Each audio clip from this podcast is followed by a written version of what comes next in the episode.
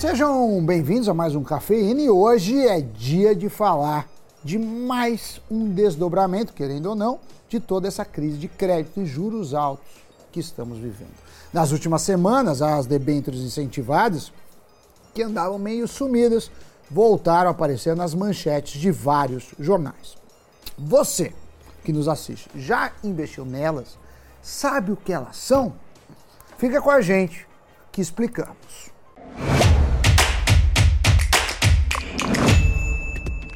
Fala turma, como é que vocês estão? Salve Sammy Boy! Olha, o próprio nome debentures incentivadas já dá pra gente alguma indicação do que se trata. Debentures são títulos de dívidas emitidos por empresas. E incentivadas é porque tem alguém apoiando de alguma maneira a emissão desses ativos. No caso, esse alguém é o governo. No final de abril, circulou a notícia de que o governo Lula queria ampliar as possibilidades do uso desses títulos. Setores como o de transporte, de energia, de saneamento, logística e de telecomunicações já tinham acesso a esse tipo de emissão. Agora, setores novos entram no jogo, como é o caso do setor de educação, de saúde, sustentabilidade, além de outros que podem buscar essa opção. E qual é o incentivo que há nessas debêntures? Simples, elas contam com isenção de imposto de renda. Quem comprar esses papéis não sofrerá com a mordida do leão. Os títulos do Tesouro e os de dívidas privadas comuns têm uma tributação que segue o tempo de aplicação do investimento. Se o título vence em seis meses, paga-se 22,5% da rentabilidade. De seis meses a um ano, 20%. De um ano a dois, 17,5%. E para mais de dois anos, 15%. Essa é a famosa tabela regressiva do imposto de renda.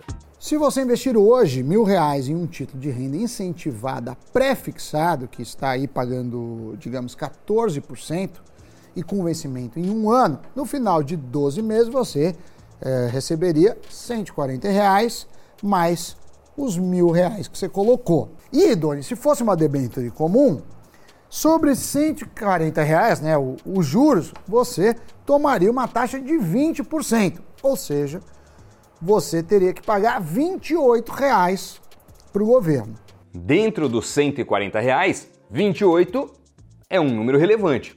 E o governo está indo nessa direção justamente para incentivar a indústria de crédito, para facilitar que pessoas voltem a emprestar dinheiro e que empresas encontrem demanda pelas suas emissões. Esses 28 reais a mais mudam consideravelmente a relação de risco-retorno. Os títulos de dívida privada estavam perdendo força no último ano. Primeiro, porque os títulos do Tesouro emitidos pela União também estão pagando taxas altas, mas isso com um risco menor.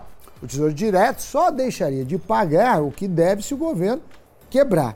E é muito mais fácil uma empresa quebrar que o governo, até porque o governo pode imprimir dinheiro, o governo pode emitir uma dívida para pagar a anterior. De acordo com o levantamento feito pela POP e divulgado pelo jornal Valor Econômico, as negociações de debêntures incentivadas caiu pela metade na comparação entre o final de 2021 e o final de 2022, mesmo com as taxas aumentando. E eu nem preciso falar que as coisas pioraram ainda mais depois do caso Americanas, né? Enfim, depois de toda essa explicação, vamos para a parte que importa. Vale a pena investir em debêntures? E aí eu vou te dar uma resposta que muita gente não deve gostar, mas que é praticamente unânime quando se trata dessa pergunta no mercado financeiro, que é depende. Aqui nós temos que explicar também que a maior parte das debêntures incentivadas são atreladas ao IPCA e além dele pagam mais uma taxa pré-fixada. Só que o IPCA no último ano recuou bem, o que também tornou esses títulos menos interessantes. O mesmo estudo que mostrou que as negociações de debêntures incentivadas estão caindo diz que isso aconteceu mesmo com esses títulos pagando taxas prefixadas maiores. Então, com todos os riscos que estão aparecendo no mercado de crédito privado, nem mesmo maiores rendimentos estão atraindo investidores. Ao se investir em uma debênture incentivada, você tem de avaliar então se a empresa está bem das pernas. Ela vem gerando lucro operacional? Como é que está a dívida? Qual é a posição de caixa? Para que ela quer mais capital? Todas essas perguntas têm que ser analisadas caso a caso e vale análise do risco. Vale a pena ou não? Muito cuidado nessa parte, porque as debêntures incentivadas não são garantidas pelo FGC, que é o Fundo Garantidor de Crédito. O que vale dizer, Doni, que se a empresa para a qual você emprestou o dinheiro entrar em recuperação judicial ou falir, você terá problemas. Bom ponto, Sammy Boy. Mas feita a análise de como está a empresa, deve-se olhar a taxa que ela está pagando para ver se vale nas suas contas o seu aporte. Lembre-se de colocar a isenção do IR na ponta do lápis ou na célula da planilha, porque ela faz parte do retorno e, portanto, da relação risco e retorno. Depois disso, vem uma análise um pouco mais abstrata, que é a análise do cenário macroeconômico, como boa parte das debêntures incentivadas pagam o IPCA mais uma taxa, parte da tese de investimento, Doni, é, tem de levar em conta como o principal índice de inflação estará no tempo dessa debenture.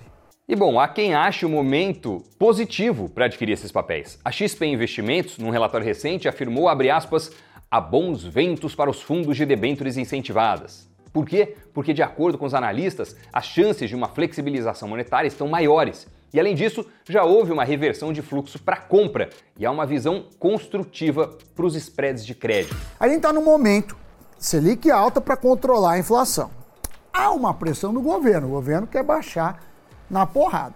O Banco Central falou: você quer baixar a Selic? Beleza. Então, controla melhor os gastos. Se o Banco Central ceder, ou seja, o governo não diminuir os gastos e a Selic baixar, você vai ter uma inflação muito alta. É ruim para o país? É ruim. Mas quem tem títulos atrelados ao IPCA está mais ou menos blindado.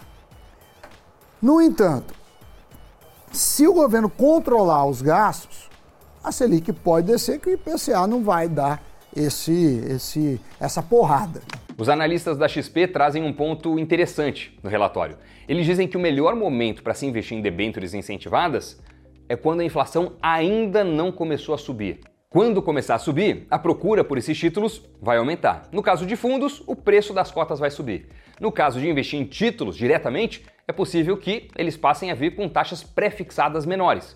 Vamos lembrar, o título tem a composição de inflação pós-fixada em mais uma taxa pré-determinada. É essa taxa pré que pode oscilar nesse caso. E nesse exemplo, para baixo. Foi até bom falar agora no final de fundos, porque se você não quer ter o trabalho de estudar as empresas e pensar no cenário macro, vale deixar seu dinheiro com o gestor. Claro que aí tem taxa de administração e você precisa ver o histórico, a reputação do gestor, mas pode valer a pena se seu objetivo é terceirizar seus investimentos gerais, né, que pode ser o fundo geral ou específico para ações, ou até para renda fixa, que engloba as debêntures incentivadas contidas no programa de hoje. Dito isso, só me resta chamar Giro de Notícias.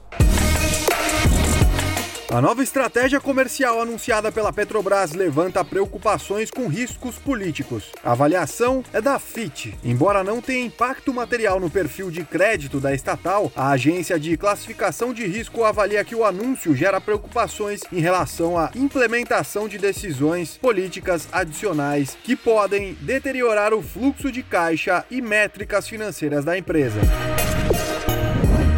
A Meta Platforms recebeu uma multa recorde de 1 bilhão e 200 milhões de euros por transferência irregular de dados. A punição aconteceu depois que a empresa continuou a transferir dados após uma decisão judicial de 2020 que invalida um acordo de transferência de dados entre União Europeia e Estados Unidos. A Meta disse que vai apelar da decisão.